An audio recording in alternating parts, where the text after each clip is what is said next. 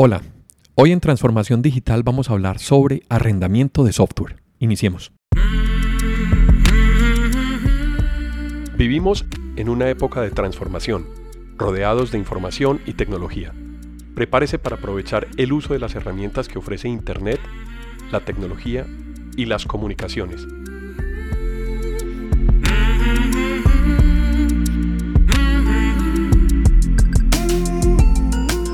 Conózcalas y aprenda cómo usarlas mejor. Bienvenidos.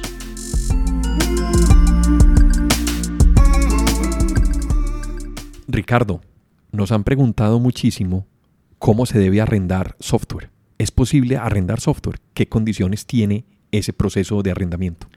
Alejo, la respuesta es sí, pero con mucho cuidado, con muchas limitaciones.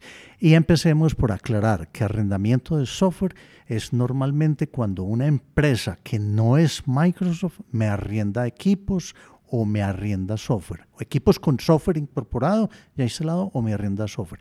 Otra cosa es que Microsoft tiene suscripciones para yo utilizar Office y muchos otros productos, pero eso es directamente con Microsoft y Microsoft lo ofrece. O sea que suscripciones directamente con Microsoft y arrendamiento es con un tercero que tiene un permiso de Microsoft para arrendar la licencia. Pero ojo que aquí viene la primera limitación. Los, los terceros no pueden arrendar software solo. Eso es ilegal y se hace con mucha frecuencia. Pueden arrendar software instalado en equipos pero también tiene limitaciones que las vamos a mencionar aquí porque son muy desconocidas y se está cayendo muchas veces en un riesgo de ilegalidad que en el momento de que una persona reciba una auditoría y le encuentren cierto software en equipos, así la empresa diga, es que esto es arrendado, esto no es mío. Él es responsable por estar utilizando un software que no cumple con las normas fijadas por Microsoft para ser arrendado. La limitación es grande. El único software que las compañías de arrendamiento, o llámelo alquiler, o leasing operativo que o finalmente, renting. o renting, leasing operativo que finalmente es un arrendamiento, no pueden arrendar equipos sino con dos tipos de software. Número uno, el Windows, sistema operativo Windows, y debe ser Windows Professional. El Windows Home no es permitido arrendarlo y aquí encontramos muchos equipos que las compañías que dicen, no, yo necesito unos computadores arrendados por 15 días y le arriendan un computador sencillo con Windows Home. Eso no es legal, tiene que ser Windows Professional. Y puede ser de las últimas versiones, pero no tan atrás como por ejemplo un Windows XP. Entonces todavía hay gente que arrienda computadores con Windows XP, eso ya no es legal. Y en el momento de una auditoría, tanto la compañía que es dueña de los equipos y los arrienda, como el arrendatario, son culpables. Son responsables. son responsables del mal uso del software. Número dos, Office.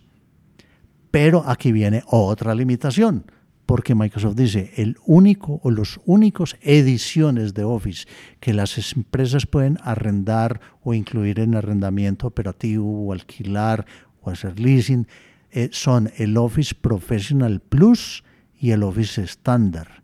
Resulta que el Office hogar y empresa, que está tan popular en este momento, especialmente en Latinoamérica, está prohibido arrendarlo. Si yo estoy seguro que salgo hoy a mirar todos los equipos que están alquilados con Office, fácilmente el 40% están alquilados con Office hogar y empresa. ¿Por qué? Porque a quien los arrienda le cuesta muchísimo menos. Los únicos Office, las únicas ediciones que están legalmente disponibles para que sean arrendadas, repito, Office Professional Plus y Office Standard. No es legal arrendar equipos ni con Office Professional solo, acuérdense que les acabo de mencionar Professional Plus, son distintos, ni Office Professional, aunque ya rápidamente Microsoft lo va a descontinuar, ni Office Hogar y Estudiante, ni Office Hogar y Empresa. No es legal alquilar con eso.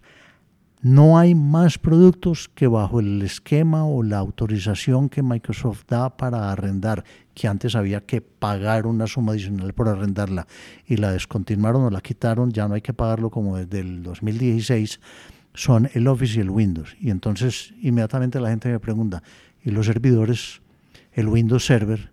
no está en la lista de lo que se puede arrendar. Hay otros esquemas, otro día podemos hablar de esquemas de licenciamiento distintos, pero dentro del arrendamiento normal, dentro de la renta, dentro del alquiler, dentro del leasing y todas estas figuras de renting, no es legal alquilar servidores con el Windows Server. ¿Qué necesita revisar una empresa cuando le están ofreciendo servicios de arrendamiento de software o renting para asegurarse de que en realidad sí cuenta con el permiso de alquilar el software? Bueno, realmente hay que revisar dos cosas. Una es qué software me están ofreciendo. Y ya dijimos aquí cuál es el software que se puede arrendar. Y lo otro es que muchas veces me alquilan los equipos con el software que no fue adquirido legalmente. Es ilegal, es una copia ilegal. Y nuevamente la responsabilidad recae tanto en quien me alquiló los computadores como yo que los alquilé. En una auditoría, en una revisión donde encuentren eso es y que está ilegal, ambas partes son responsables. Ricardo, muchas gracias por darnos información a través de este espacio de transformación digital.